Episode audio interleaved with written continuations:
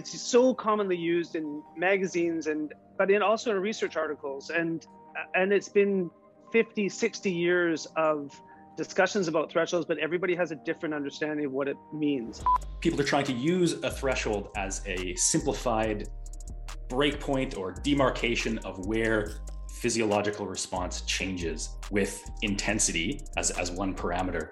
The understanding of where what your body is capable of doing at any one moment is a key to the success of the athlete. And we know this that if you think you're performing at a certain level, the mind has an incredible power over the physiology. What are your goals? What what is your event? What's your target sport obviously? that should define what kind of protocol are you using. Are you using a very short ramp test where you're just quickly getting up to maximum and you're looking for some of the breakpoints along the way, or are you using a longer test where you're actually spending some time at each intensity level, at each intensity to see some of that durational effect? You say a lactate threshold of four, and everyone knows what that that is. They don't have any idea how understanding of how it got there but they think they understand it because it's a simple number. And this is the problem with lactate. With slower breathing pattern, his lactate started to go down. His heart rate started to drop at exactly the same wattage. So now what what did we do? The rates at which all of these integrated components, you know, that are feeding back into the systemic physiological response, all of these rates are changing, are shifting at different rates. And so the combination will be very different between subjects. Training will make people worse. In every circumstance, if you've trained at all, you will be worse after training than you were before training. To me, testing has kind of two purposes. And and and one is for the coach is to gather data, gather information on their athlete in order to make training prescription decisions. The other is for the athlete themselves. If you want to see how good an athlete is, let them race let them play soccer, let them play a game, and and watch how they perform. That is the that's the true test. If you're a resident and you've been up all night on a 24-hour shift, yeah, that's going to change your training. That that should change your training. Once the coach has identified the physiology that he wants to adapt to training, then he can give the athlete something specific to focus on in one of those parameters or multiple parameters through his training. And that's really where identifying intensities with zones or thresholds is important is to help the athlete understand what they're supposed to be doing in training.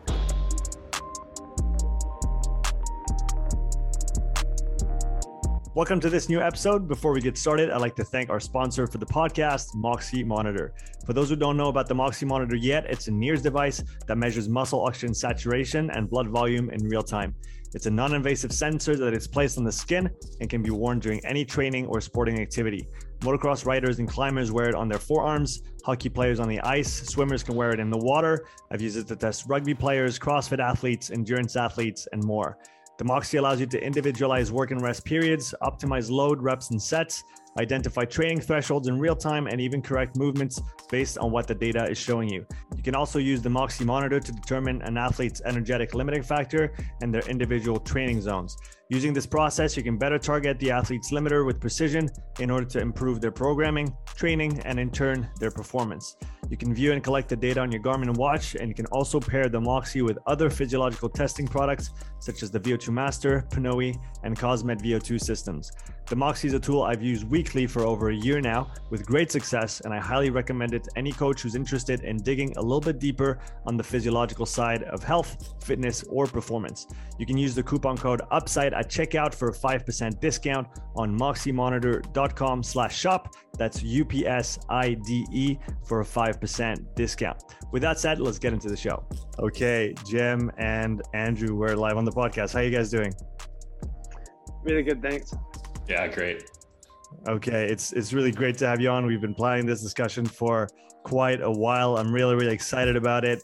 Uh, essentially, what we're going to do today is talk about the topic of uh, thresholds and how they apply in uh, during exercise. So physiological thresholds uh, and everything that goes around them. And uh, like I said, uh, it's a really, uh, a really fascinating topic to me, and I've been having back and forth conversations with both of you guys over the last few weeks and months. And finally, we can get uh, get together, all three of us, and uh, try and uh, catalyze something interesting for for the audience. So before we jump into uh, into thresholds and what they are and why they're important. Um, I'll let you guys uh, give a little bit of background on uh, on yourselves. So, Jem, why don't you go first and tell us a little bit about who you are and what you do?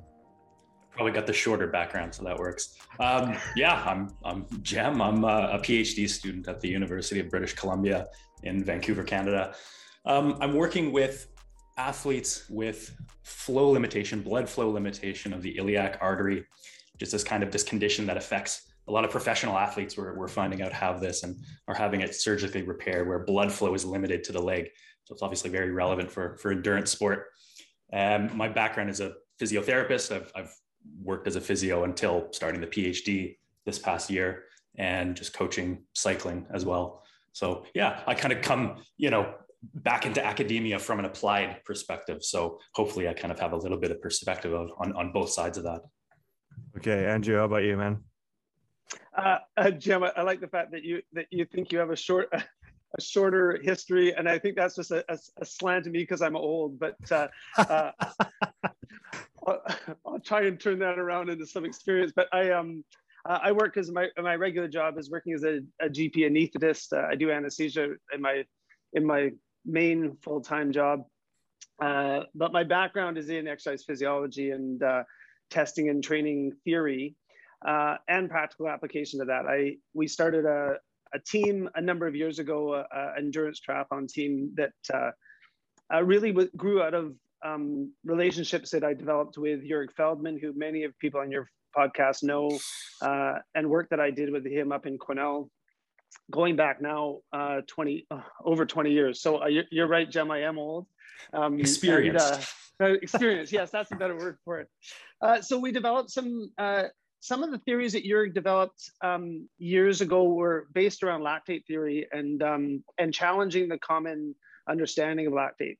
And so uh, my background grew out of that fascinating way of looking differently at um, physiological models that were uh, uh, common at the time and have unfortunately remained uh, in common um, use now. And so we, we challenged a lot of those ideas 20 years ago, um, started some uh, lactate testing courses uh, and education seminars for, phys- for coaches, um, and did that for about 10 years, and then shifted more into coaching and developing endurance athletes and started a team called Balance Point Racing, uh, which is still going strong in, uh, in the Okanagan uh, headed up by Luke Way and uh, and his group of uh, young athletes there, which is really fun to watch the next generation coming through using theories that we developed uh, for a previous generation.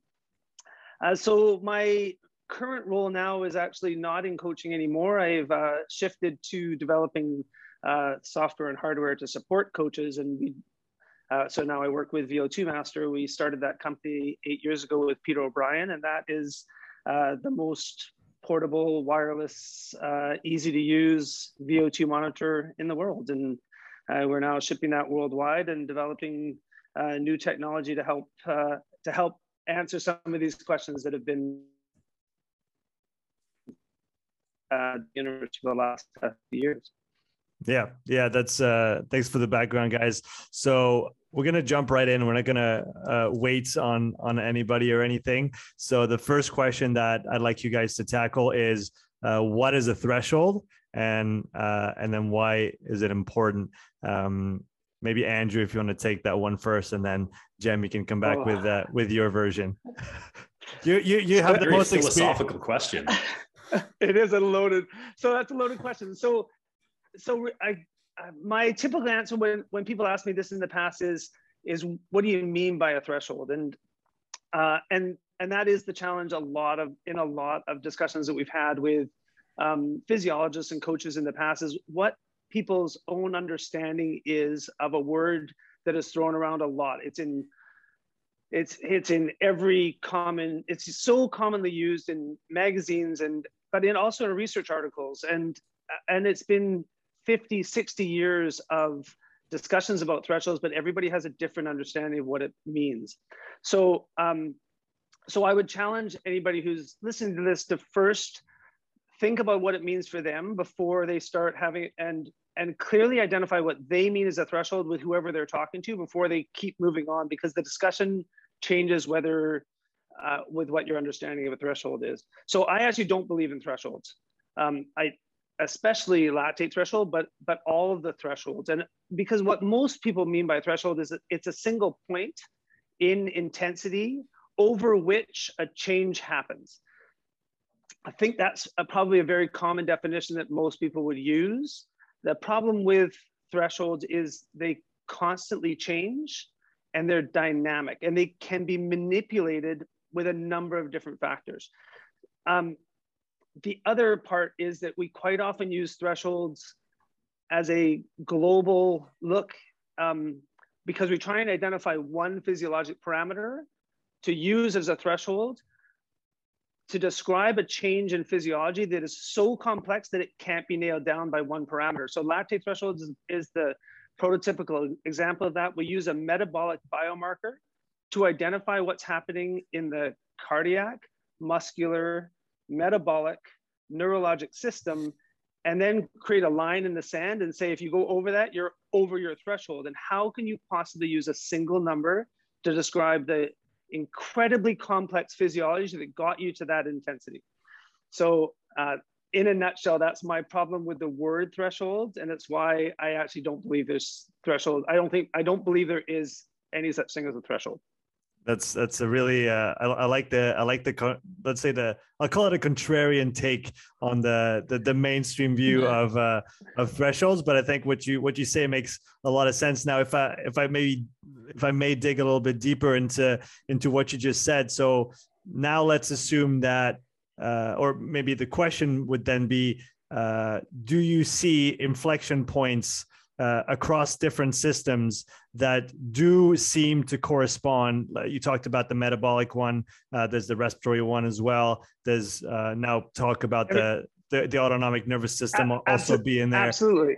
Yeah. So, okay. so it, so, if, so, so if we take so it away from the one, if we take it away from the one point on the one data uh, point, uh, uh, sorry, one point on uh, a single value that we're looking at, and we start looking more globally at the at the organism and all the systems that are involved, um, and that maybe we extend that point or threshold to maybe a range uh, of, of transition between different states. Uh, so so now if if we go into into that conversation, Andrew, how do you how do you answer that?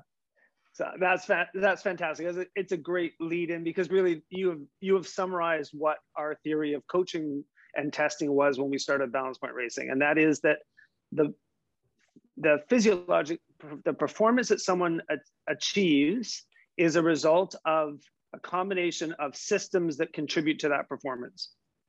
So that is the cardiac system, the respiratory system, the neurologic system, musculoskeletal system, metabolic system, and the psychological system. And each one of those, like you said, has its own points of inflection or balances that come into play. And some of them have multiple levels of shifting dynamics that happen. And, and again, most people, some people call them thresholds. Um, we used to call them that we used to call them from a metabolic perspective, but the respiratory system has multiple levels at which changes occur. Um, cardiac system has them as well, seen with heart rate variability. Uh, neurologic system has them as well in terms if you're on a repetitive type thing where there's where there's break points where people can't sustain the same the, the easiest one to sort of for most people to understand would be a cadence mm. issue so you can have you can see it on a bike people can get up to a certain cadence and then they break they cannot go any fast they can't relax their muscles fast enough to go to turn the pedals evenly and smoothly. And there's a there's a break point or a threshold at some point that everybody has. Um, so you're totally right, and you, and that really breaks down the theory of how balance point does its physiologic testing and helps prescribe exercise. And that really is the only reason to ever look at thresholds is to pres- and why they are why they are simplified down for most people is to make it is a arbitrary number to allow people to train with some understanding of what system they're affecting. Um, so yeah, so you're you're so eloquent in the way you do it, and it's great, and your understanding of of of those things and, and the way you look into it is fantastic. And I know Jem's looked into this too. I'm going to let Jem speak for a little bit, but you've you've basically summarized what where we shifted from a single point or a single threshold to multiple thresholds within multiple systems. And any one of them, I feel, is not only not fixed, it's trainable and changes every day. And and we can talk about that later, but uh, but why things change. But just as as a as a general understanding for from me, no threshold is stable, and every threshold can be changed with every with every intervention that comes in. Okay, that's that yeah. was that, that was great, Jem. Uh, your your turn, my friend. Yeah, no, that's that's perfect. Like Andrew, that that perspective I think really has to be appreciated. Is how fluid the concept and the and the kind of the applied um, uh, um, the application of thresholds is. I you know I think the simple answer, and and you touched on this was. People are trying to use a threshold as a simplified breakpoint or demarcation of where physiological response changes with intensity as, as one parameter. But it, you know, you said it, this, it's, it's not just intensity, it's, it's everything else that's going on that contributes to where these thresholds are going to occur. The, the, you know, the first thing being just duration as well as intensity. And I think we'll get into this when we talk about, you know, protocols and different testing uh, methods. But uh, you know, there's a there's a there's a durational dimension on exercise and and that duration changes with intensity as well. So as soon as you get into a situation where you're having to sustain a workload for any period of time the physiological responses will change according to duration and intensity with some kind of individualized relationship. I, I think where i was kind of thinking about you know thresholds is the, the way to apply a threshold is first to appreciate it's a, it's a protocol specific uh, number simplification, right? Oversimplification of kind of um, uh, where in a given protocol. So if it's a ramp test, if it's a multi-stage step test, where in that test something changes, something physiological changes, and then trying to take from that that that number or that that breakpoint or that oversimplification of the physiological responses and then translate that into training into a completely different environment. Sean you mentioned this we'll, we'll bring this up as well right? Just translating from the lab to the field or the trainer to the flat to the mountain right? Very different responses are going to occur. So yeah that appreciation that a threshold is going to be protocol specific uh, mode specific terrain specific all of that kind of stuff. Um, I, I, think that has to be appreciated. But you know I, I think there's a place where obviously we need to oversimplify at, at some point. And so kind of understanding your own responses and and i would say you said this at the end right? There's the psychological dimension here. Across all of those you know terrain modality lab to field all that kind of stuff I, I, think if you prioritize the, the sensations and the psychological response and how you're feeling and, and saying, oh, okay, this is how my body feels when I do cross this threshold and then take that into the other um, uh, contexts, I guess, where you're performing sport, you know, that's going to give you kind of the best marker of, of where you're training, where you're competing at. So yeah, psychological, I think probably, uh, uh, you know, that's the threshold to really prioritize and the numbers and, and, and all the data for as much as we, we all love the data, those are approximations. Uh, that's that's that's really good, and um, it's funny because I had that question asked to me a few times now, and uh, people ask me why do I still ask for RPE on every stage of the of the step test, and then they say, isn't that subjective? Is that why don't we just throw it away because it's just it's just a made up number, right? Uh, so. Uh, Andrew, you're nodding. So, I'll, what, what would you say to that? I, I, I think that's so brilliant because it really, as you guys are you guys are really good. But what what Jem said is because the the reason you ask for RP is is to try and educate your athletes as to what they feel at different intensities. And that understanding, that self-awareness is in the heat of the moment, uh, whether you're doing a 5K race or an ultra marathon or racing Ironman or even playing soccer, the understanding of where what your body is capable of doing at any one moment is a key to the success of the athlete. And we know this that if you think you're performing at a certain level, the mind has an incredible power over the physiology. And this is again why thresholds don't matter, is because we see it time and time again that if you trick people's brains into thinking they're performing at a certain level, they will perform at that level. And this RPE is, is a perfect example of if you think you're performing at nine out of 10, guess what? You're not going to last very long. It doesn't matter what your actual performance is at that level. At nine out of 10, you are going to be time limited. If you think you're performing at three out of 10, guess what? You're going to be able to go for just about forever. And there's going to be other things that, that shut down your system. But that understanding of what different intensities are is a very good educational tool, and every coach should be using as part of the because they're never going to be able to understand the physiology to to drive the performance completely. And the athlete ultimately is going to be using that. And we see this all the time. The best example publicly is at ironman usually in, in kona at world championships where it's so well televised. But people think that they are going at a sustainable rate until they're not going at a sustainable rate. And they either have to stop or they stop because because the heat stops them and yeah, they absolutely explode. And and you ask them what were you like what were you thinking at the time? They go i thought it was i thought i was going at a sustainable rate. My my numbers said i was good. My heart rate was below my threshold. My wattage number was below my ftp I, I should have been able to do that for hours or forever. You're like yeah and you can't because you you actually didn't have a good understanding of what your rpe was. Whereas actually if you listen to your body and and there's there's a lot of athletes who won't race, who shouldn't race and don't race with with physiologic markers like heart rate and, and wattage because they really need to understand what their RPE is at race pace to, to save them, but also to get them the best performance. Uh, yeah, on the, on our, the protocol our, side there.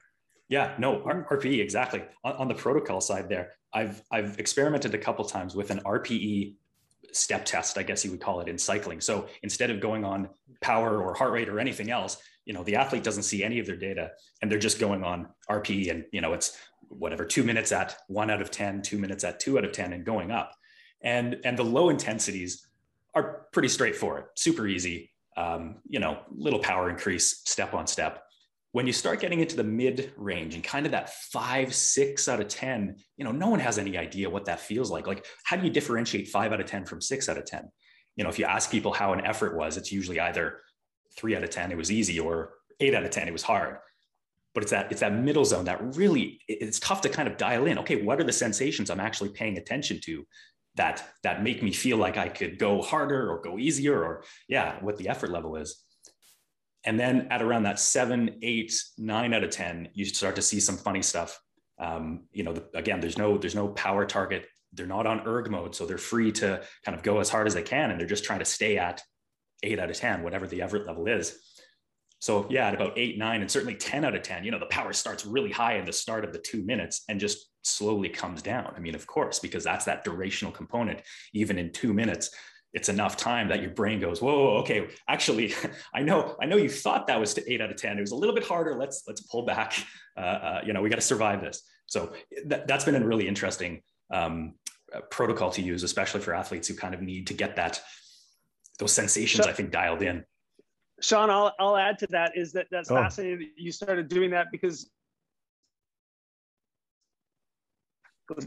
part, but we did I think over the years that we were doing lactate testing, we did about 4,000 balance point tests. And balance point is, for those that don't know, it's similar to an MLSS. It was developed, the, the concept was developed by Jurg Feldman, who taught it to us in the late 90s. Uh, and we used that as a protocol for years until until Moxy was developed, actually. And so I know that uh, um, Roger and, and Roger and Jurg are good friends, and and uh, and Jurg really did help guide some of the some of the theories that uh, that Moxy uses all the time. And now that his son is uh, leading the charge uh, in Jurg's absence, um, it's fascinating to see. But what I was going to say is that the fascinating thing about RPE when you use it in step tests, and we saw this thousands of times, is the first time you test, the first time you ever put anybody on a graded step test, they have no idea what their RPE is right in that range that you said, the five, six, seven, eight. They know what nine and 10 is, and they know what one, two, three are But you get into the middle, and what we always told people is that when we were trying to look for at the time a balance point or, or a lactate threshold, we were talking about that seven eight. That below it, you could go for a sustained period of time without any physiologic disruption. Above it, you would lead to physiologic disruption and it was not sustainable. And we were looking for that point because it really was a good predictor of what they could potentially do in longer races, because most of the people we were coaching were cyclists or, lo- or long distance triathletes. So that number was really important to us. To, and but again, it was more important what the RPE was because in a race that was what was going to determine how fast they could sustain. People didn't understand. They would say this is a six out of ten and we would because we had so much experience with doing the test we could see the physio we could see the physiology change over a four minute step and so we could see that their heart rate was drifting even though the wattage was staying perfectly stable their heart rate was slowly drifting through that four minutes and by definition that is they are over a cardiac threshold at that point so we knew that that if they kept going at that wattage, their heart rate was going to climb to the point that they had a physiologic disruption and they were going to have to stop. And they would rate it as a six out of 10. And I and you would ask them over and over again, do you think this is sustainable? They go, yeah, I ride this wattage all the time. I'm like, great. And you don't have any changes to your physiology at that point? Like, no, I can do this for two. I did this, I did this intensity for three hours the other day. I'm like, you did not do that intensity and hold that same steady wattage for three hours without a change in physiology. What they did was they held the wattage, but they pushed their heart rate, they pushed their respiratory system, they drove their metabolic system crazy, and they they they survived three hours at that wattage, but they were not in balance and they were not physiologically stable. They and you just say just hold that wattage with no change, and and sure enough, they would last about three minutes and they would fall over. And then you'd say, okay, so that was eight out of ten. So just so you know, that's not sustainable for you. And every, almost every athlete who ever went through a step test the first time did not have a good understanding. The only fascinating, the only athletes that ever had a good understanding were the high performance, the ones that had performed best. And that was hmm. because they had a better sense of control and a better understanding. We saw that over and over again. Feeling those sensations. And once you go through the step test multiple times, then people started to go, oh, this is six out of 10. I'm just below my balance. And they would say, I'm just below my balance point. I go, I'm going to go up. We're going to go up 10 watts. And they're like, ooh, that's I'm right on the edge. I'm like, okay, let's now let's see what happens. Let's see what happens when we play with your cadence, play with your breathing, play with your heart rate, all those things, and and see if we can shift the feeling. And they're like, oh, that actually feels a little easier now. So guess what? That threshold changed for that person. You can again, this is where shifting thresholds and changes happen. But um, yeah, the RPE and, and is a fascinating look, and if people use it regularly, they get a better understanding of their body, which I think is the key to coaching and training. Yeah, I, I, definitely agree. One thing that I've done uh, with the that RPE scale is I've what the thing that I've borrowed from Daniel Crumback is uh, it's a it's a written out RPE scale, and there's I guess feelings, and then also the ventilation aspect attached to it uh, in the description. So it helps people kind of pinpoint: is that a four five or is that a six seven? um in in terms of how how long could you speak for you know uh so i think that that was that's helpful for people to um to kind of pinpoint where they are on that scale and then for me to look at this this scale plus all the other stuff that I'm collecting as data. Uh, but then, like you said, I think it's it's it's extremely uh, interesting to hear uh, two guys like you just saying essentially, don't throw out all the data, but you know what? Uh, how somebody feels is really, really important. And I think it, it comes back to the heart uh, of what we do as coaches. You need to have an eye on the, the numbers, you need to have an eye on the science, but then you also need to have uh, an eye on uh, or an eye on the on, on how you feel on the inside as an athlete or have a good connection with the athletes so you can communicate those feelings and so they can communicate them back to you and you can establish that that line of communication um, so that you can make those two sides correspond the, the art and science of, of coaching if if you will um, going from here uh, where oh, I, wanna... I want I think I think you actually did a great segue so I don't want to I don't want to take this over but I think you t- t- take it over to, take, take it over no, Andrew no no take, uh, so I think it was a good segue to breathing because what you talked about was RPE mm. and and the feeling of what happens at different respiratory challenges at the different levels. And yeah. it's a great way, it's a great segue to uh, talking about respiration, which again is my passion from from my daily work is in, in anesthesia and my and my work with VO2 Masters. So, So, so uh, what I, breathing breathing is my most important uh, of the physiologic parameters. So uh, I, I like I. I definitely see it. And what we'll do is we'll uh, I'll I'll take the lead and we'll go back to what I wanted to, to touch on, and then we'll segue into breathing because it'll it'll actually work perfectly together. Uh, th- my next question was going to be why do thresholds happen? Why do we see those changes in physiological markers and RPE? Uh, so maybe taking a step back even from that first question and going under the, the hood and and trying to understand why those things actually happened uh, and then what they mean for each system in turn and, and how they manifest and how we're able to measure them. Um, uh, so maybe, uh, Jem, why don't you take this one first? Yeah, that, that gets into some of, some of the protocol specificity of, of what we're actually measuring. It's not just um, the protocol that we're using to measure those thresholds. It's also what are the thresholds that we're actually measuring? What what measurement device tool are we using? Mhm. Yeah, um, I, I mean the big ones. You know, Andrew mentioned it as well. Blood lactate kind of is the the classic that people are familiar with, and and ventilation is the other one. When you're wearing the gas exchange mask and measuring VO2 and measuring ventilation, respiration, um, and then the other one that's kind of not even emerging at this point, it's pretty established, is, is, is muscle oxygenation and, and looking at peripherally what's going on at the tissue itself. So putting a, a MOXY or another NIRS sensor on and looking at uh, the oxygenation change in the muscle. Um, and, and, and then it's really like, you know, it, it, it kind of depends on what you're trying to, what, what, what are your goals? What, what is your event? What's your target sport, obviously? That should define what kind of protocol are you using. Are you using a very short ramp test where you're just quickly getting up to maximum and you're looking for some of the breakpoints along the way, or are you using a longer test where you're actually spending some time at each intensity level, at each intensity to see some of that durational effect at those intensities? But um, yeah, blood, blood lactate. I think we'll, uh, uh, Andrew has thoughts about this. We'll, we'll, we'll, get into it, but just the, the nature of kind of how it looks according to different protocols. Um, ventilation is even interesting as well. I've, I've started to discover more about this. And again, you're kind of the expert on this, but you know, some of the breakpoints that occur in the short ramp test just kind of don't exist in the longer ramp test. You have to look at different things. You have to look at it in different ways in order to pull out, like there's still a, a physiological change that's occurring, but it's just not presenting in quite the same way as that duration changes. And then muscle oxygenation, that's probably really where I've spent most of my time recently is trying to apply these more established models from lactate ventilation and kind of translate them over into uh, the, the oxygenation signal.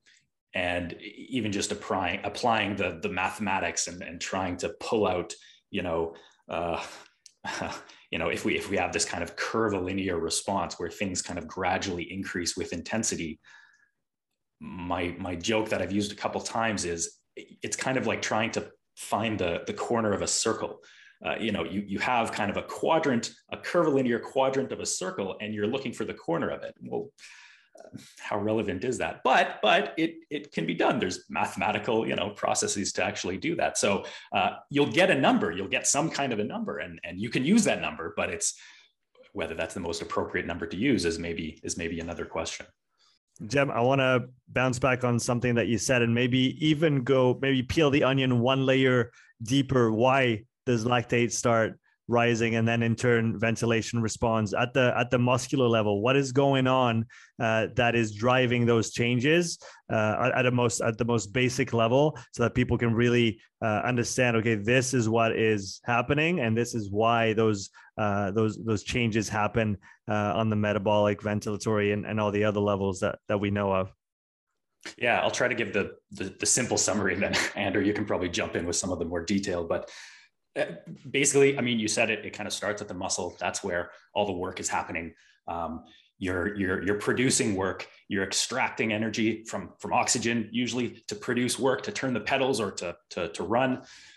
You're disrupting the metabolic milieu in the muscle, which is kind of a, a hand wavy term, a hand wavy way of saying you're basically uh, depleting certain amount of substrate as well as accumulating byproducts from metabolism, so accumulating metabolites. And, and, it's, and it's that accumulation and disruption that kind of feeds back through the rest of the body. Um, some of it's born through the blood, so it's literally those metabolites are traveling through the rest of the body through the blood, such as lactate. Lactate is one of those metabolites and, and again, we'll get into the details. It's not a, a, a, a fatigue causing metabolite, but you know, as we're exercising, we're going to be producing some lactate that's traveling through the rest of the, of the body and it's being taken up by other muscles. So other muscles are using that lactate as fuel. That's kind of the first thing to appreciate. So let's say your, your legs are producing some amount of lactate that's getting shuttled out everywhere else.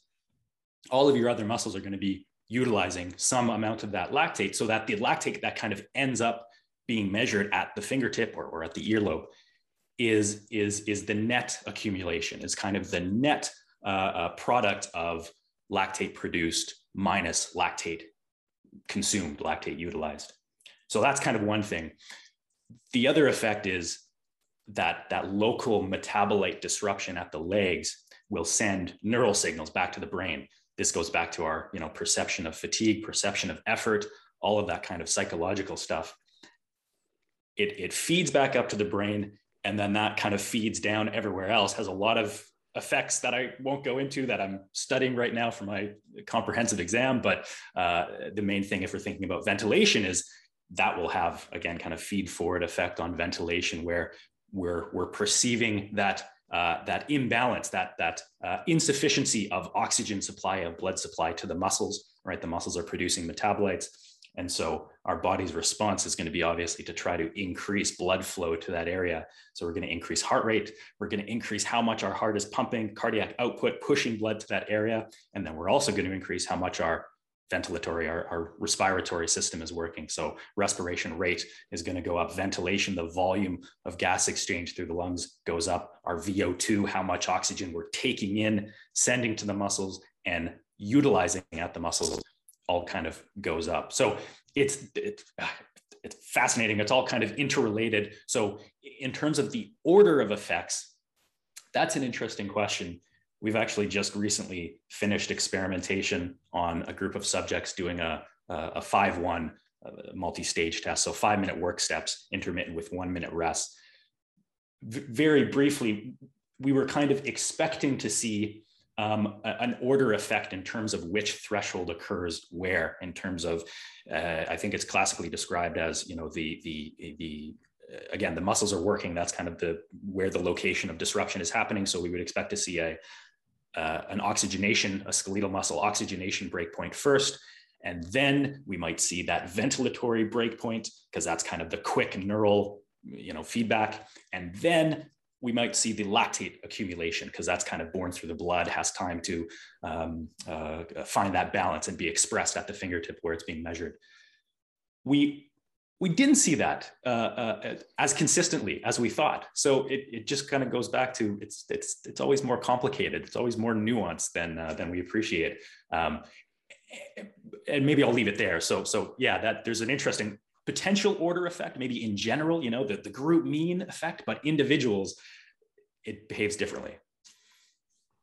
Um, I had one thing that I wanted to maybe add and see Andrew if it resonated at all. And I think Jem, the one component that might disrupt my my thesis on that or, or my theory on that, my hypothesis is not a theory, uh, is is the the time the duration component, uh, which I think is very very important. So that that might be exactly. the, the biggest flaw from what I can see and what I'm going to say here. But for for me, it's a realization I had. Uh, a few weeks ago just thinking about this and talking about it to really to myself on my YouTube channel. But it's it's the idea of eh, just the Henneman size principle.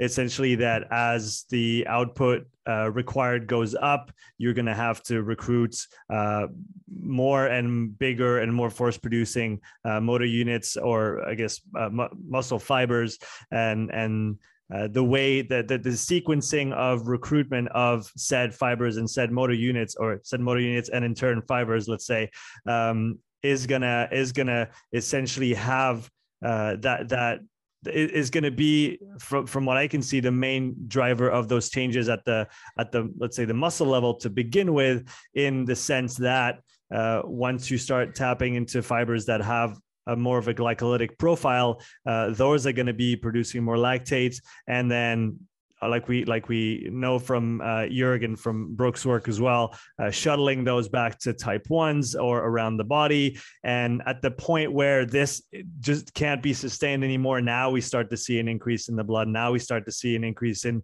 um, in the uh, in the ventilation as well. And I, I, was wondering if if that Henneman essentially just thinking of uh, of thresholds as a maybe not a direct consequence, but some, maybe a few steps removed, but somewhat related to Henneman size principle as a, as a general idea. And I wanted to know if Andrew, if that made any sense to you at all. It, it totally does. I think it's fascinating that um, that you brought up lactate as the first um, threshold to talk about because it's and how Jem started to describe it is perfect is the fact that you can't talk about lactate without talking about ventilation, without talking about heart rate, without talking about oxygen supply. And this is again where the problem with a single threshold and the complexity of how that threshold develops. But you're totally right, Sean, when you say that um, that the muscles that are being recruited to develop whatever motion you're in, whether it's running or cycling or or rowing or whatever else, that the action is happening at the muscles. So let's look at those first. But then we use lactate as a biomarker of what's happening there. But but there's so many things that can affect lactate. And as you mentioned, there's duration. So let's so let, I think might be good to talk about that first about why why we really shouldn't be using lactate as a threshold. I, I really don't think. Um, uh, and and and what the challenge and remember that this is we did lactate testing for for 15 years and, we tested thousands of people. And it was the reason we were doing that is because it was the only biomarker that we had that could tell us what was happening metabolically.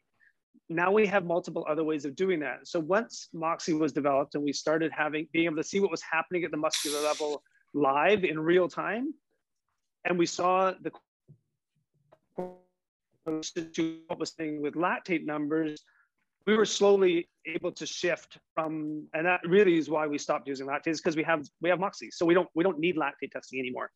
Um, because and you and the challenge of Moxy, and this is, and I think this is one of the challenges that Roger and Andre have had, is helping people understand it because it happens so dynamically and so quickly that people don't understand it, so it's not simple. Whereas you say a lactate threshold of four, and everyone knows what that that is, they don't have any idea how understanding of how it got there, but they think they understand it because it's a simple number. And this is the problem with lactate. So um, I know you're going to overlay a graph that'll um, signify this clearly because it, mm-hmm. it, actually talks about some of the other thresholds as well. And, and we use lactate as a prototypical threshold because it's the most commonly used one.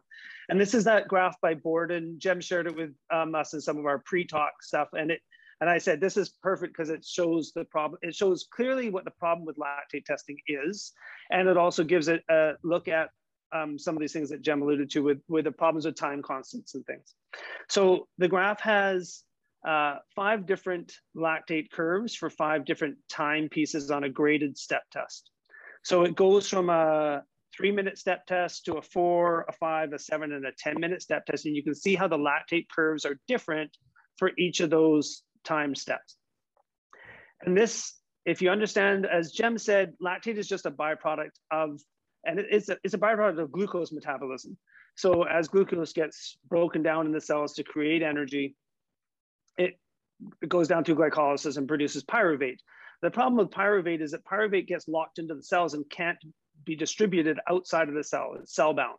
So we hydroxylate it and turn it pyruvate into lactate to be able to move it through the cell wall and out into the bloodstream because otherwise it accumulates in the cell and then bad things happen. So pyruvate happens. Pyruvate is a bad thing. It happens inside the cells and it accumulates and it will slow down the, pro- the breakdown of glucose. So if you can get it out of the cell, it allows glycolysis to continue. Lactate goes into the blood and everybody assumed that lactate was a bad thing because they notice when lactate climbs, people get tired and it gets really hard and their muscles burn and everything else. It turns out that that's not what happens with lactate. Lactate just accumulates because of the natural process of breaking down sugars. And as Jem said, it's a fuel. So it gets shuttled around. It's a half a sugar molecule that's already partly broken down. It works great as a fuel if you have the physiology to actually use it. So you need slow twitch muscles with lots of mitochondria to be able to break it down, get shuttled around. So understanding that your physiology determines how lactate moves through the through the body, how and how much it accumulates is based on the number of slow twitch fibers you have and how well you're able to shuttle it across membranes and back and forth. Again, the complexity of lactate is immense. It's a it's a it's a it used to be a three day course we used to run almost entirely on lactate, but that's okay. So we'll we'll skip through the details of it to understand that it's complex. But we do understand that increasing intensity after you get to a certain threshold balance point, you start to accumulate lactate because the balance of how much you can use as a fuel and how much is accumulating in the working cells becomes out of balance. And that's why we called it a balance point. That was Jurg's term for this physiologic parameter that you could see in every single person that below that intensity, they would be able to clear lactate out of the system. And above that intensity, they would accumulate it. And at that intensity, it was in balance. And we called it a balance point, but that became historical because we could shift that point and we could shift it day to day and moment to moment with changes in breathing. And this is how, how did you how, how, did you first figure that out?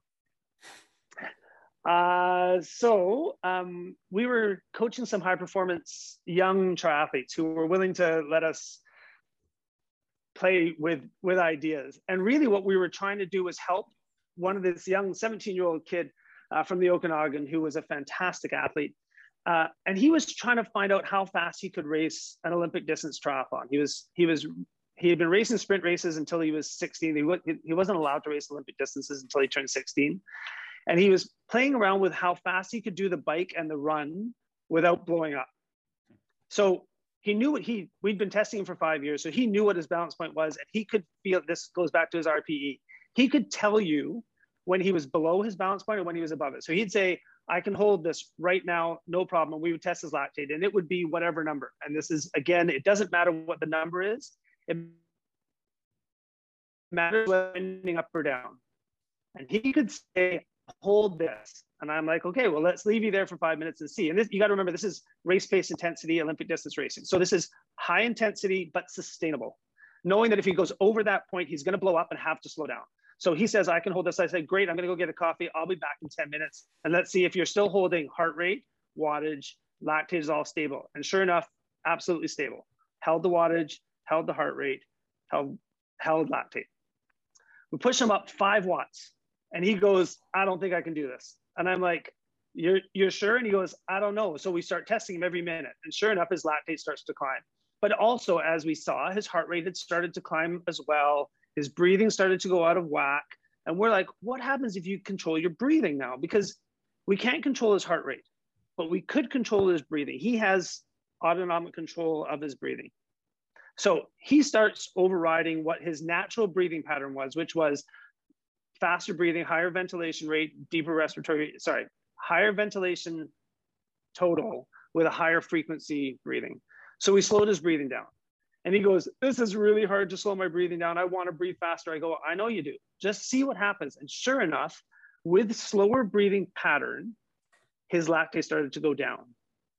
His heart rate started to drop at exactly the same wattage. So now, what, what did we do when we slowed his breathing down?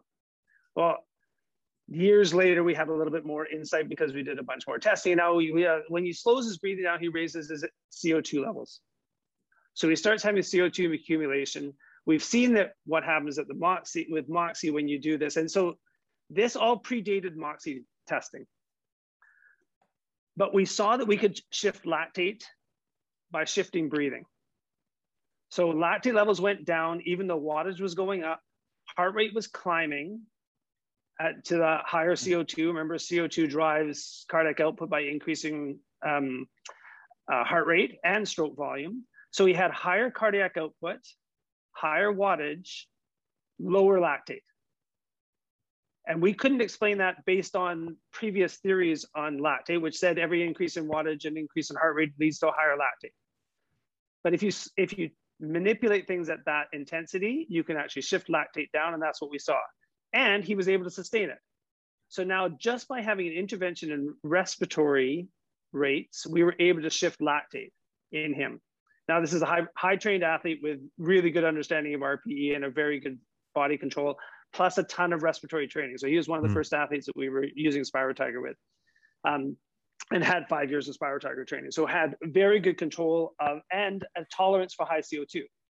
So mm-hmm. Moxy showed us later and explained it helped us explain the theory that with high CO2 we vasodilated and helped unload oxygen at the cellular level. When you unload oxygen at the cellular level, lactate gets transported more easily, gets picked up by those cells that were on the cusp of not being able to use lactate anymore. Guess what? Uh, more oxygen, better lactate accumulate, better lactate ah. utilization, and less accumulation, shifting lactate curve. So uh, that was ventilatory interruption of a lactate threshold and why there's no such thing as a, thresh, a lactate threshold in, in a, sing, a single person's example. But this graph that um, that Jem showed is also is exactly the same, shows exactly the same thing why there's no threshold because at any given time stamp, there's going to be a different lactate curve. And if there's a different lactate curve for every time, uh, every difference in a step test, then you have to question what you mean by a threshold. Is it a, is it a four minute step step test threshold or is it a 10 minute step test threshold? And this is, again, if you do balance point like this, it comes out the same every time because you're only looking at the trends of lactate. So you're looking at whether lactate is going up or going down at any intensity. So it was very easy to see that that what that the longer the duration steps, you can see that you'll hit a, a lactate of four faster, right? So because at, at any given step, once they've gone over that balance point, they're going to keep accumulating lactate faster and faster and faster. It's going to rise above four, the theoretical threshold of four. And this is why that whole idea of finding the, the angle of the curve or the tangent of the curve or the you're trying to find a corner point of, of a curve. point of a circle, exactly. It, make, it makes no sense to use math to try and explain a physiologic parameter shown in this diagram why there's no such thing as a threshold of lactate. There is a balance point, but it can't be determined by just doing a simple step test. And so a step test lactate is a useless value that should be thrown out and not be used anymore.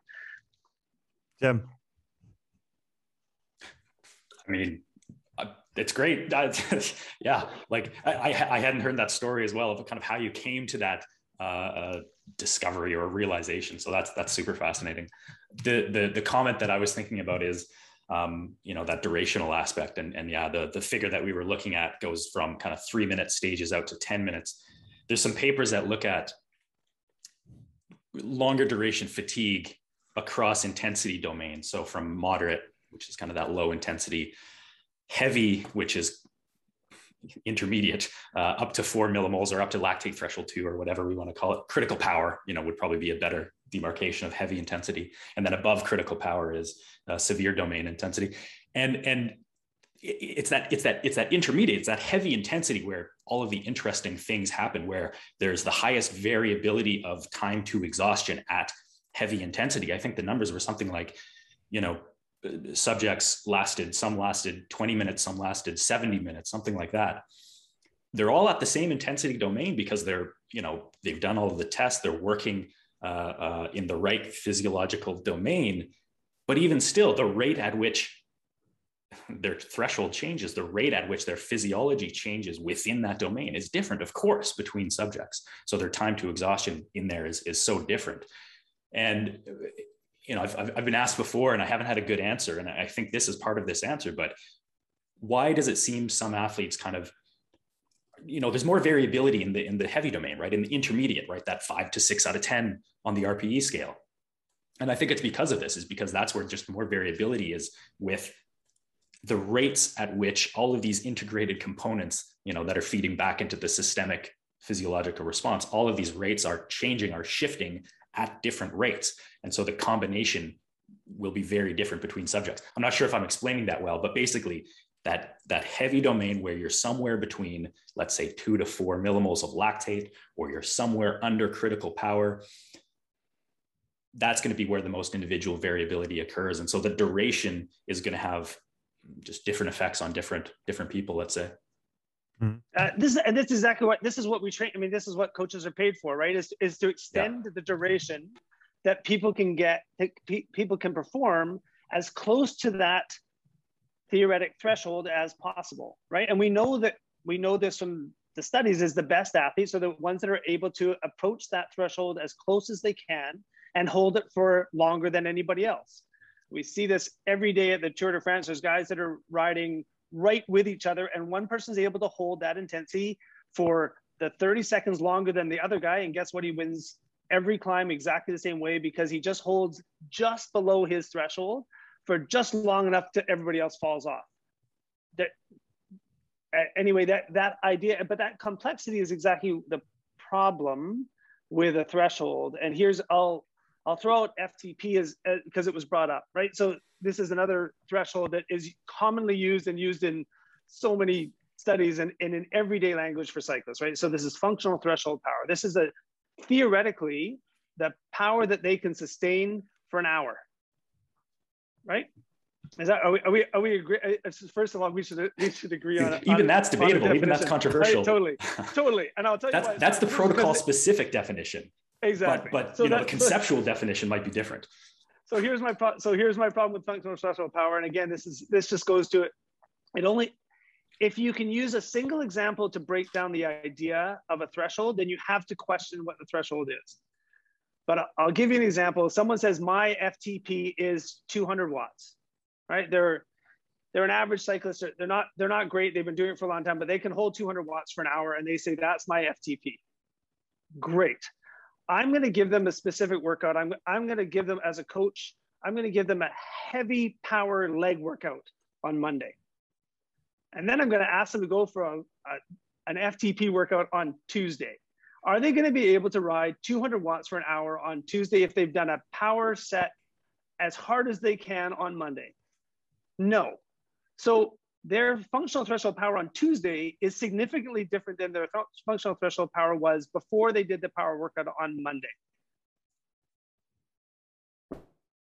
That, that makes common sense, right? They, they're, they're their threshold has changed day to day and it will change every i would suggest if they're training regularly their threshold will change every single day based on a balance between training and recovery so we know that training will not make people better training will make people worse in every circumstance if you've trained at all you will be worse after training than you were before training and then you will recover. And if you recover appropriately and recover fully, you may be slightly better than you were before the training happened.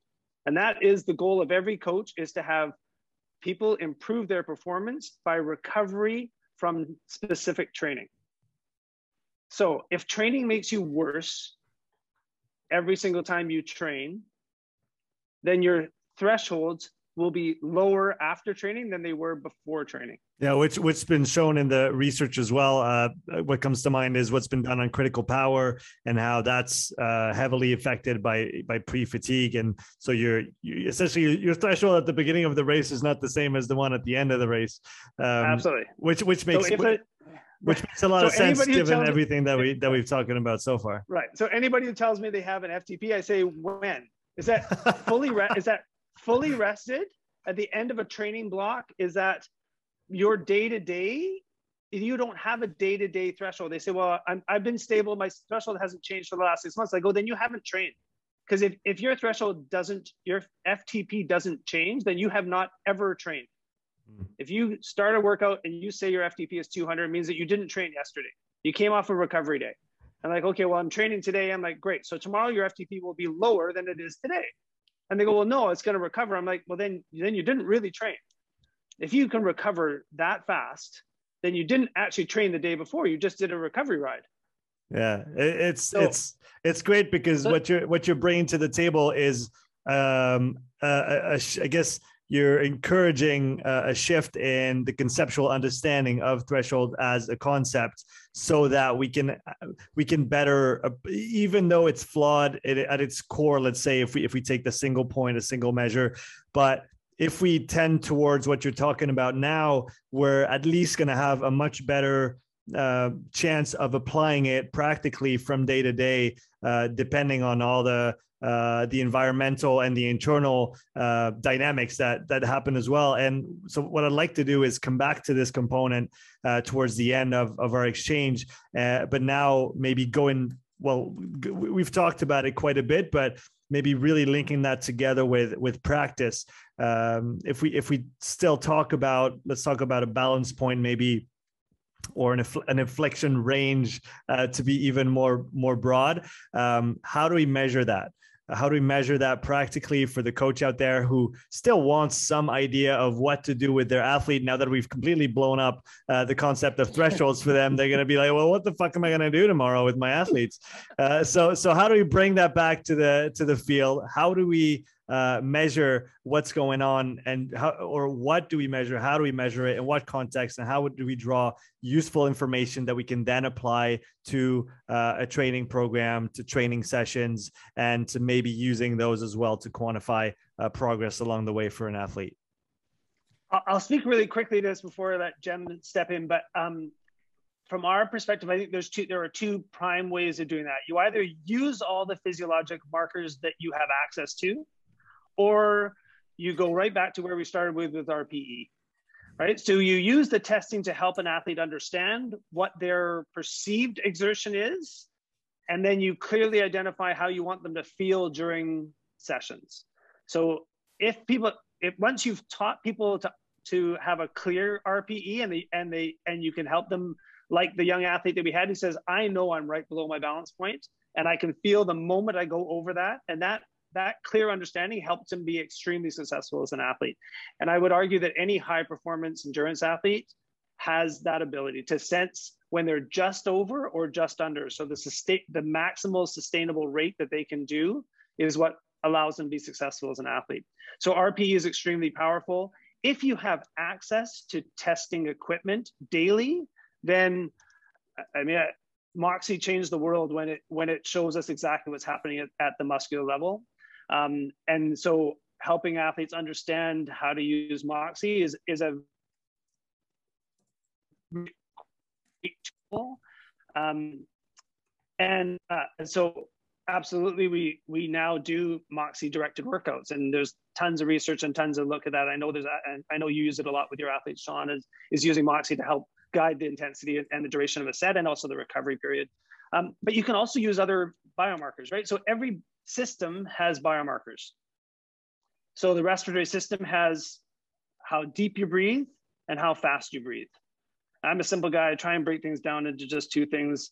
Um, so, so it, there, those two those two parameters. The the easiest one to measure is how fast you breathe, the respiratory frequency. The depth of breathing, you need some sort of measurement tool, and that's really what VO2 Master helps.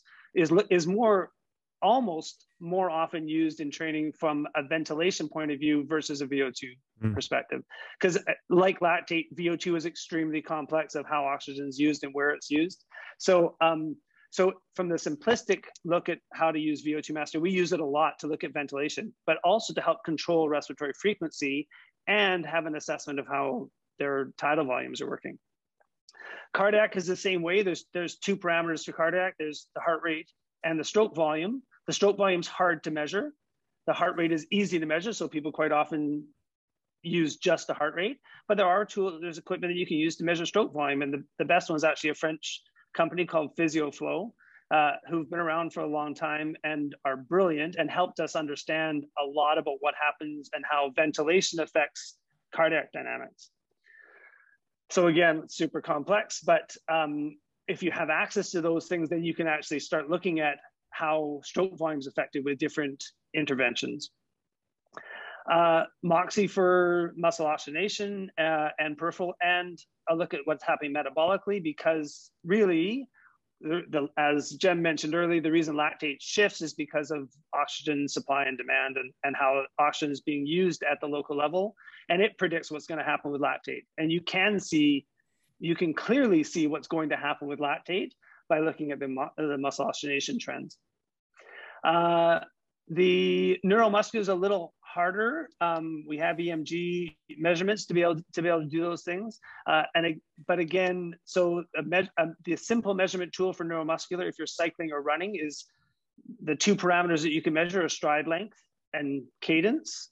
So very similar to the analogy of respiratory frequency and um, tidal volumes and breathing. You have how fast your feet can move and how long those steps can go. And both of those are now easily measurable with Garmin pods and and uh, and different uh, things. So so those can be measured as well and, and can be watched.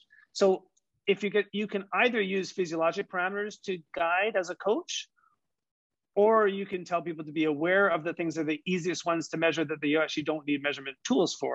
And that's that heart rate is the easiest one, which is why people default to that a lot. But respiratory frequency, because you can count how often you breathe and you can count how many times your feet hit the ground. So those, those are the ways that you can look into each one of the systems simply or in a complex way. Mm-hmm. Uh, so that's what I would use. Those are, those are that's how we guide our athletes when we're when we're training them. And we and the smarter the athlete and the longer they've worked with us, the more they're able to control. So we don't tell them to go for a three hour run at level two. We tell them to go for a three hour run where they're focusing on cadence, breathing, and a heart rate that's in a range that that keeps them in a in a zone that is not going to get them into trouble for tomorrow so that they can actually do a cardiac focused workout the next day. I like yeah. that. Jem. Great overview. Yeah, I you know we've we've we've disassembled the institution of thresholds, but yeah, like you said, coaches need something to actually use. to me, testing has kind of two purposes, and and and one is for the coach is to gather data, gather information on their athlete in order to make training prescription decisions. The other is for the athlete themselves to gather kind of sensory information and to understand their perception to the effort. So the coach is looking at one dimension or a lot of dimensions, I should say, across all of these different parameters that Andrew you just laid out. The athlete is really just looking internally, I think, you know, focused internally more than on the numbers. Testing itself kind of has uh, it it should be designed to be specific to whatever the goal and the demand of, of performance is going to be. So it needs to be specific. So, uh, you know, obviously you, you would rather do a running assessment if you were a marathon runner than a rowing assessment. Obvious example, but getting more specific, if you're a track cyclist versus a road endurance cyclist, those tests might be very different. The other um, value in testing would be as a standard test where maybe it's the coach who just knows they always do the same tests with their athletes at the start of the year. And, and so they have some kind of a parameter uh, where the value is maybe not in the test itself. The test might not be specific to that athlete or to that athlete's demands, but it's a standard test, you know, the 20 minute test, right? Everyone kind of has a framework for what that means. Maybe it's the athlete themselves who always climbs up the mountain on you know in the spring and and that's kind of how they judge there so so testing has a, a specific value and, and kind of standardized value.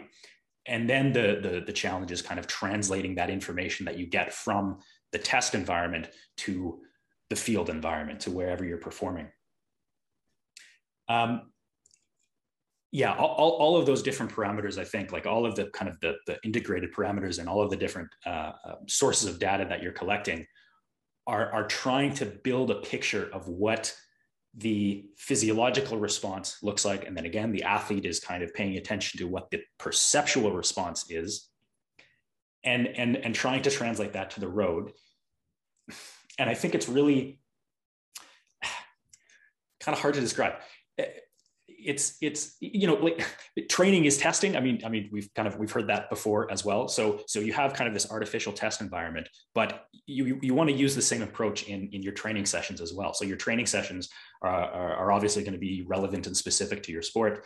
Uh, it's the same thing where the where the coach is looking at the data the athlete is looking at this is paying attention to the sensations. I, I think there can be a bit more flexibility in training sessions because it's really just about um, uh, uh, you know, zones are zones, right? Zones are kind of big ranges. And that's for a reason. The numbers don't have to be dialed so specifically as long as kind of the, the perception feels about right, the data look about right. You know, we're, we're clear that the athlete is working either in high intensity where it doesn't feel sustainable or they're working at low intensity where it feels sustainable. It, it should be obvious. And, and on the margin, kind of between those demarcations, I don't think it matters as much. You know, if you're trying to work above threshold, if you're doing a VO2 max workout, just just be above threshold. Just just you know go hard. Have kind of a duration target that's relevant to your event. Um, you know the the the training prescription four by five minutes or whatever. That's kind of the classic, and just make it hard. and and if it's supposed to be an easier workout, right? Make sure it's easy. You have your duration. Uh, you know, maybe you're just looking at heart rate and making sure your heart rate isn't going wild over a four hour ride. You're paying attention to sen- sensations and being honest with your sensations, um, uh, not letting your ego kind of uh, guide the training prescription there. So it, it's it's really kind of you know do the test, take the number, but don't get so specific on that number. Go out and actually do the training and make sure your kind of the sensations are aligned to whatever you found in the test and just go with that. And, and I think that's kind of the best way. Um, I, you know, if, anything, where those thresholds are valuable are as either a ceiling or a floor. Again, if you're trying to go high intensity and you've got a threshold from testing from a 20 minute test, like, yeah, that's great. I, I it almost doesn't matter what that 20 minute power number means physiologically that's just your your floor you know as, as long as you're going above that you know that's going to be a high intensity workout. And then same thing with your aerobic threshold or that lower intensity that's your ceiling right? If you're going to stay at low intensity you just don't want to go approach that ceiling.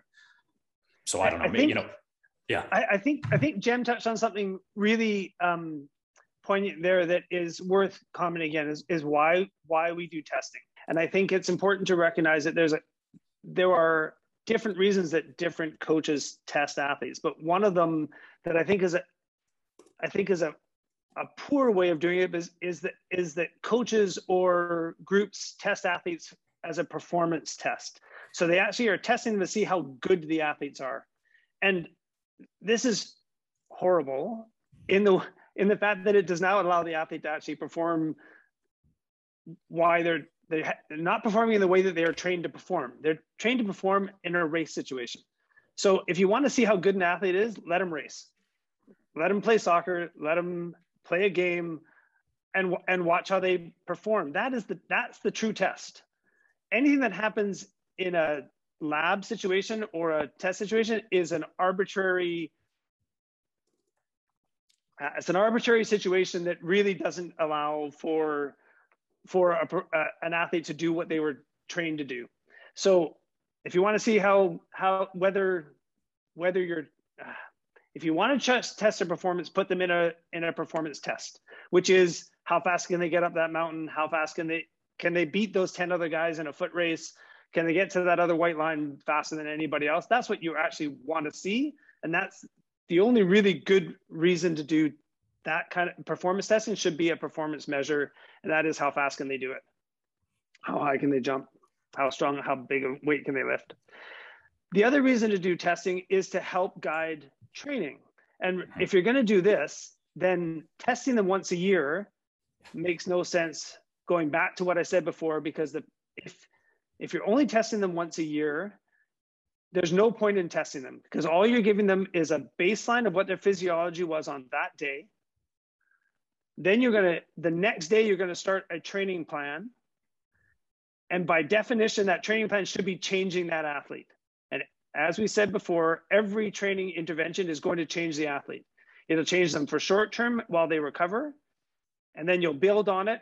Hopefully, that they're recovering from those sessions enough that they can develop a different physiology to meet the demands of the training.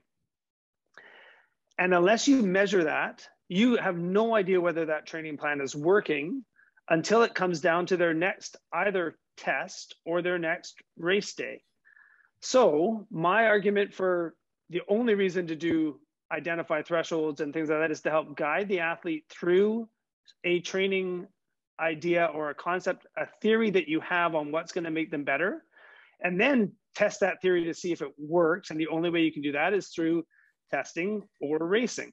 And unless they're racing all the time, then really the test allows you to see whether what you predicted through the specific training intervention is actually working. So if you tell me that you are doing interventions to make their cardiac system stronger, then you better be able to show me in a whatever given time period you're going to say, four weeks, six weeks, or 12 weeks, that their cardiac system changes at the same intensity. So now we do a designated test to see whether the cardiac changes that we predicted are actually being affected by training.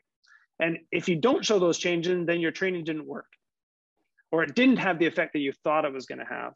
So for me and for us at Balance Point and for, for Jurg when he was teaching us is the reason we were doing testing was to help guide the coach and the athlete to understand where they're at today, to see whether the interventions we're doing are changing them for tomorrow and for the next six weeks. And then we would retest them to see whether our interventions were working. And we have to we should have new thresholds, new balance points, new parameters, and that dictates what happens for the next six weeks. Uh, so for me, testing is, is really important. And, uh, as Jem, I think also alluded to, is we actually tested them every day. So we taught athletes how to test their physiology every day. And part of that was to see whether they'd actually recovered. Because they have, if they haven't recovered from the previous session, then the predicted session that we were going to do gets thrown out because there's no point in doing the next training session if they haven't recovered from the last one. All you're going to do is make them worse. Uh, there's a theory of overload and, and all those other things. So we could, we could, we could get into theory of, of how to apply apply those things. But but again, we teach athletes to understand their RP and, and understand their thresholds and what they're able to balance so that they can guide their own training day to day within those windows, as Jem was saying, those, those parameters of zones. I uh, wanted to get into that. I'm, I'm glad you yeah. brought that up. That that kind of that daily. Um, what what we use is uh, just a standardized warm up, and it's and it's more for you know trainer season over the winter when the athletes are getting on the trainer. Um, they have their hour and a half or whatever to do. The, the 20 minute warm up, the 30 minute warm up is always the same. That's that standardized testing, which is happening every day. And that's where you get the feedback of, of, okay, I know how I feel today. Let's let's get the legs spinning. Let's open up the uh, the heart rate a little bit. Do i still feel like crap? Maybe it's not the day to do a high intensity workout or oh it turns out i actually feel good. I can go for the planned workout. So that's where you modulate a, day on day. I have a i have a great uh, story about that. I was i was sitting on a train. I was doing exactly that uh, that was that's what Jurg taught us was, was yeah. every day you get on it and you do a step test. We did a yeah. we do a 15 minute five five steps, three minutes each, 15 minutes, and you know exactly where you're at. You're either above the line, below the line, or on the line. If you're on the line, your testing training stays the same. If you're better than what you thought you were going to be, then guess what? Your training is going to be really hard that day. And if you're below the line, it's time to get. And so I, I was sitting on the on the trainer, uh, and Jurg ran a physiotherapy clinic upstairs from the from the gym where we were training. And he comes down, he walks, so he says, "Hey Andrew, how, how are you doing?" I said, "Oh, this is awful. I I'm I'm I'm just towards the end of my 15 minutes of of my step test and my numbers are way off. I, I feel awful. And he goes, "What's going on?" I said, "I just can't. Like I can't hit my numbers.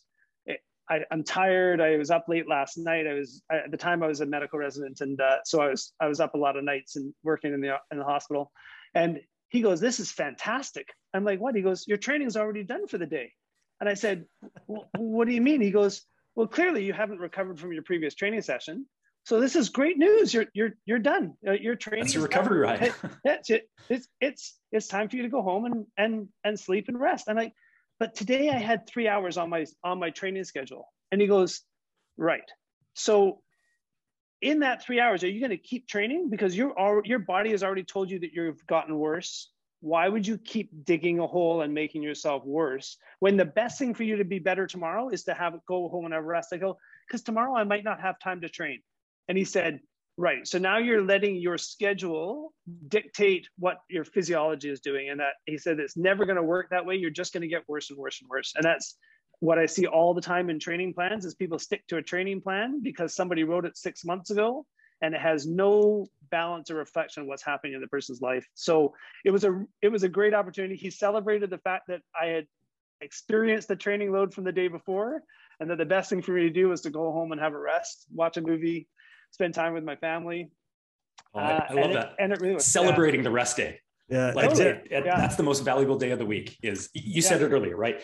You get weaker on the bike, you get weaker in the gym, you get stronger in bed when you're recovering the next night.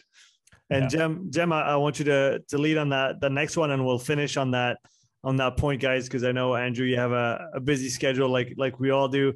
Um, so on, on that exact note that we were on, which is what what are the most important things to look out for uh, in terms of what's going to influence our day to day uh, status uh, without even talking about the thresholds themselves. Uh, but like you guys said, they're dynamic. They don't reside at one uh, wattage point or one heart rate beat. Uh, they they move. What makes them move? What makes our physiology move?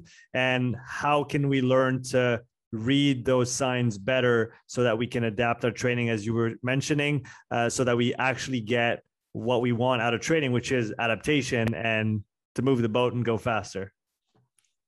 Yeah, that's that's that's the question. I, it you know we have to appreciate that the the the other 23 hours of the day that we're not training uh, uh, count as load count as training load count as physiological stress and so kind of appreciating everything else that goes on um, we just said it right uh, kind of uh, modulating your training around your schedule can can only get you so far but at the same time right we do have other priorities and we, we have to value those priorities you know within the context of training. It can't just be a case of um, uh, uh, you know uh, like sacrifice everything for training when yeah i know i have a i have a family and a job and everything else and i want to be a, a well-rounded person and everything else so really appreciating all of the other stressors that go into training. So um, you know you, you ask kind of what what factors affect training affect threshold on any given day.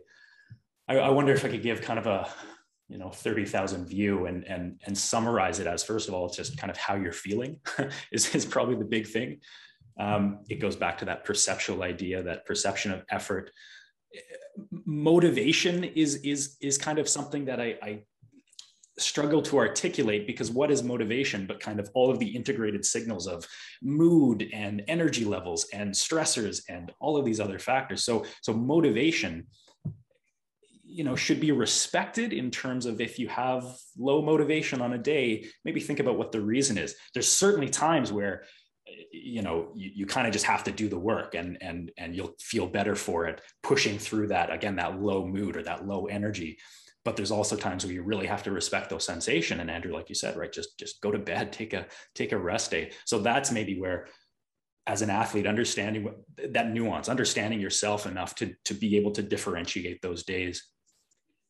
Um, I, I, think the big factors are trying to go in order, but but you know I, th- I think sleep is number one, right? Just sleep is kind of everything. It's all important. That's where the recovery takes place, physically, mentally, psychologically. That's where recovery takes place. So prioritizing sleep and appreciating that if you're training the day after, if you're a resident, if you've been up all night on a 24-hour shift, yeah, that's going to change your training. That that should change your training.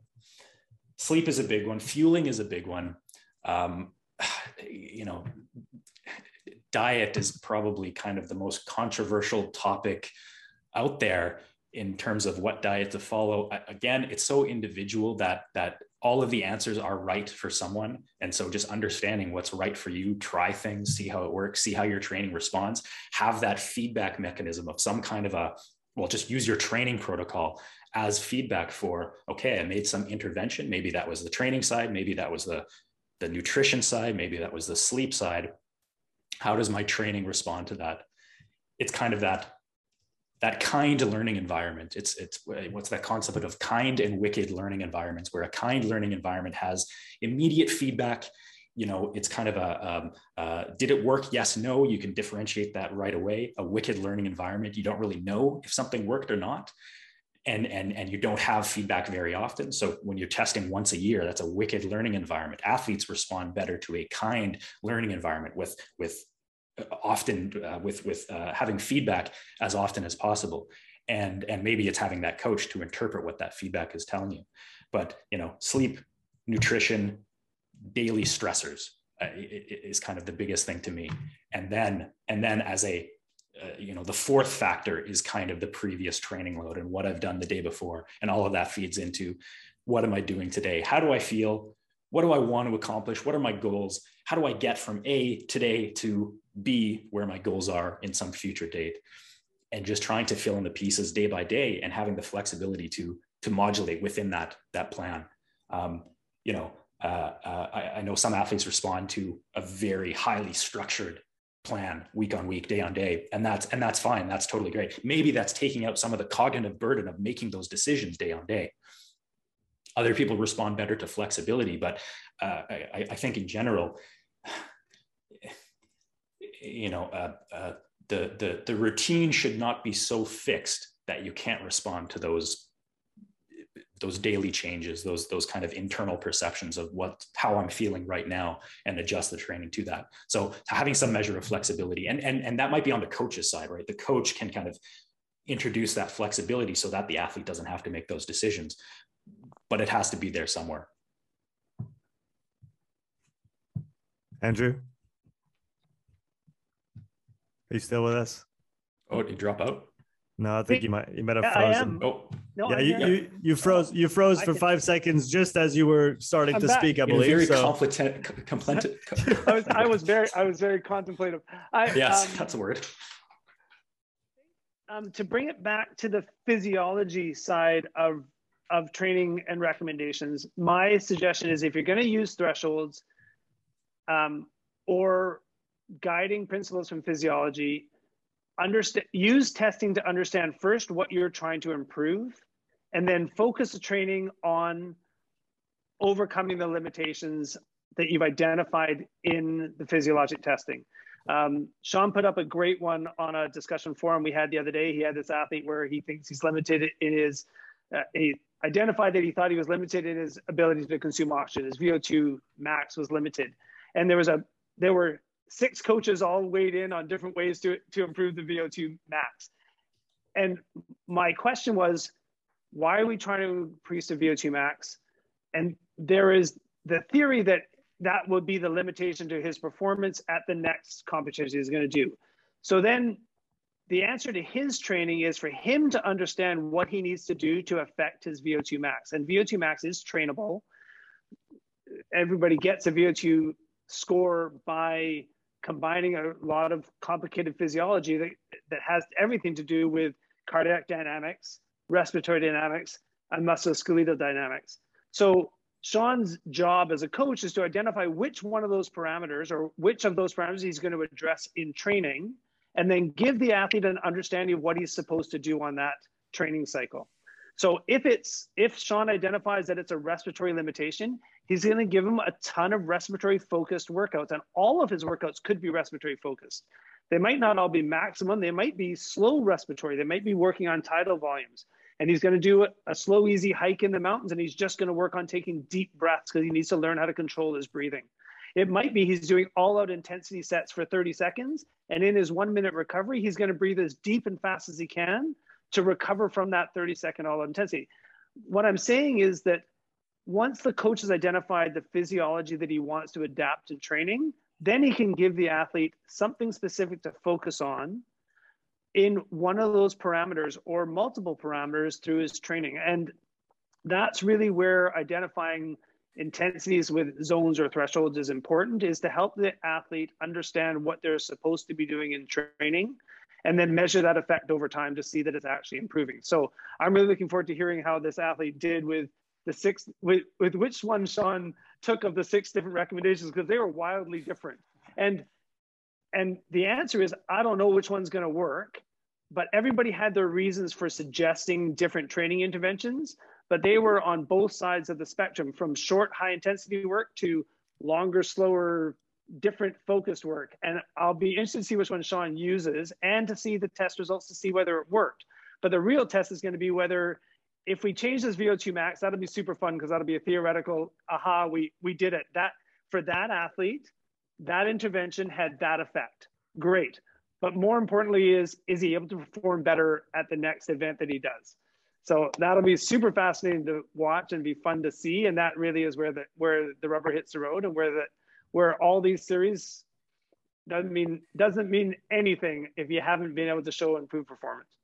Yeah, I think that's a that's a great point and uh, and, and and a great closing point as well. The but the idea of test retest of having that before and after, essentially validating or invalidating that training program or intervention or, or prescription that you put into place to see did it actually do what we thought that it would and did it work as expected, which I guess is is great because you can see things, but it's probably as a little bit daunting as well for the coach to to, to because you're essentially putting putting yourself on the line being like okay i have a i have a hypothesis. I i'm going to throw what i have at it and we're going to see if it actually improves.